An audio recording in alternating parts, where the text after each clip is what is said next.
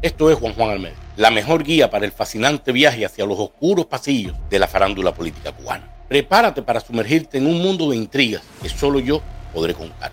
En este podcast seremos los exploradores incansables de la información privilegiada, desentrañando los misterios que rodean a los protagonistas de la escena política de Cuba, desde figuras influyentes hasta los secretos más celosamente guardados.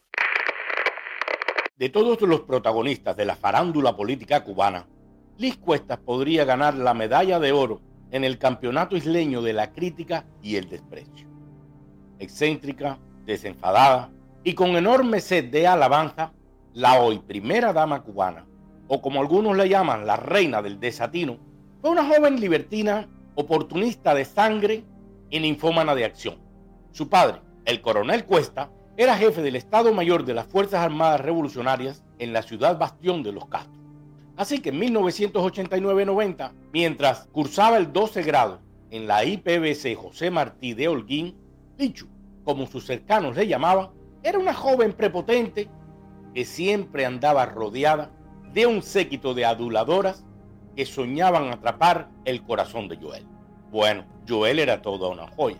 Un sargento instructor de siete pies ojos verdes, bien formado y poca materia gris, que impartía la asignatura de preparación militar en la unidad número 2 de ese plantel escolar.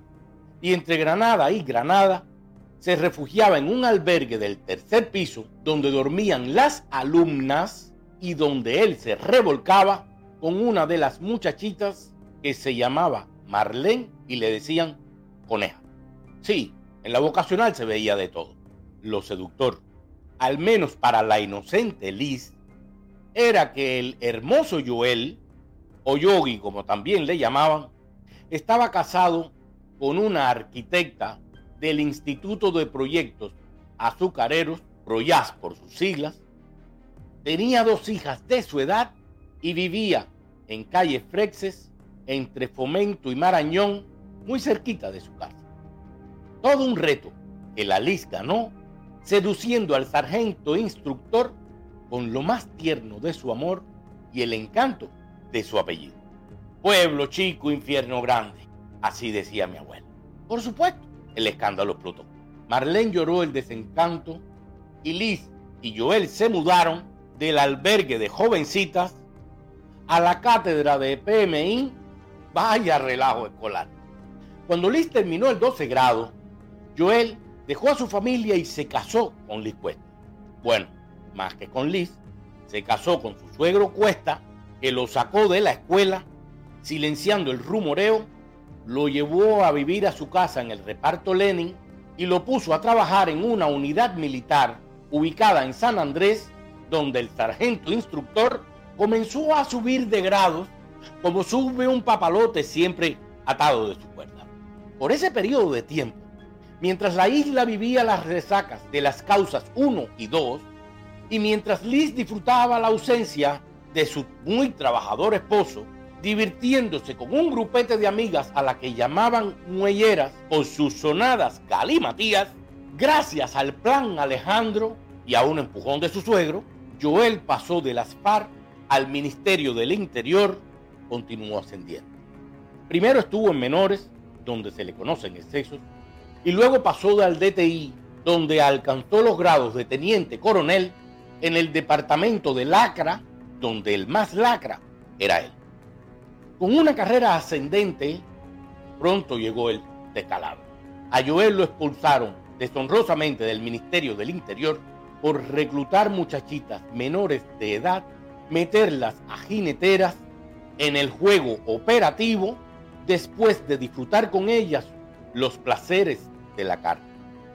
Ayudado por su suegro, Joel no cayó en prisión, pero al perder sus poderes, la Liz le pegó los tarros con el radiante José Anido, que además de tener el encanto de ser sobrino de Anido, el jerarca del partido, era también el jefe del comercio del Minín y atendía los hoteles Don Lino, Pedernales y Casa Central.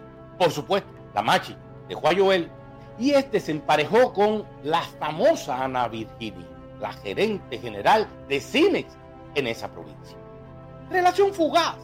Ahora Joel anda escondido detrás de una barba rala, gafas oscuras y bajo un sombrero alón como el de Camilo Cienfuegos. Pero regresemos a Liz. Su nueva conquista, José Anido, coño, también era un hombre casado. Tenía una relación matrimonial con Flor Vega, la directora de programas de radio en la emisora CMKO de Radio Angulo. Y como dice el refrán, Angulo te parte. En fin, a la Machi le gustó ese reto, salió embarazada de Manolito y así consiguió destrozar el matrimonio de Anido, convirtiéndose en la primera dama del comercio militar en Holguín. Viviendo en casa de Anido, mientras su esposo navegaba entre unidades del Minin, la Liz se divertía en la cama con la hermosa Tatiana Zúñiga, pareja del excelente poeta Alexis Triano, y que casualmente, para ese entonces, vivían en la misma cuadra. Ambos matrimonios hicieron muy buenas mancuernas.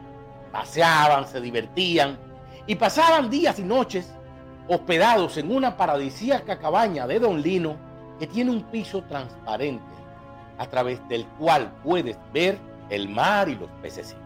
Para entonces, Liz era directora del Instituto del Libro, Tatiana era de Papiros, Alexis jefe en Cultura y Anido era el Paganini. Todo marchaba muy bien hasta que aparece por Holguín el próximo hombre casado, Miguel Mario Díaz Canel, que pronto se unió a la parranda. Mantener la atención de Liz y la llama del poliamor encendida costaba bastante dinero. Así que Anido saltó del comercio del Minín a la empresa Palmares, donde curiosamente explotó por comprar unas llantas cromadas y un equipo de discos compactos que instaló en su auto Nissan. Mientras Anido caía, más se avivaba el amor entre una machi y un mujigato canel, al que como cualquier iniciado le fascinó este desparpajo de dúos, tríos y cuartetos, terminando con Alexis en una de preferencias. No hablo. Después de su explote en Palmares, Anido pasó al Departamento de Aseguramiento del Ministerio del Interior. De ahí para combustible, de combustible a transporte, hasta que una tarde extraña, después de discutir con Liz y con Miguel Mario Díaz Canel, ya primer secretario del partido en esa localidad, Anido otra vez explotó porque fue sorprendido armando un auto con recursos robados. El último auto que armó fue un Peugeot 404 con mecánica de Gili y cristales automáticos que vendió a la empresa arrendadora Transtour. Pero Anido era un gran negociante. Así que, para no ir a prisión, negoció con su ex amigo, el primer secretario Miguel Mario Díaz Canel, y con él pactó tú te quedas con Milis y yo, bueno, lo que sucedió después, eso es otra historia y te la cuento otro día. Ha sido un verdadero placer desentrañar los secretos de la farándula política cubana. Si deseas seguir explorando los entresijos del poder, encuéntrenos en Facebook, X, YouTube, Spotify y todas las redes sociales. Suscríbete, sugiere temas, comenta y comparte, porque los más jugosos secretos del poder solamente se comparten con los oyentes más leales. Hasta otro próximo, con Juan Almeida.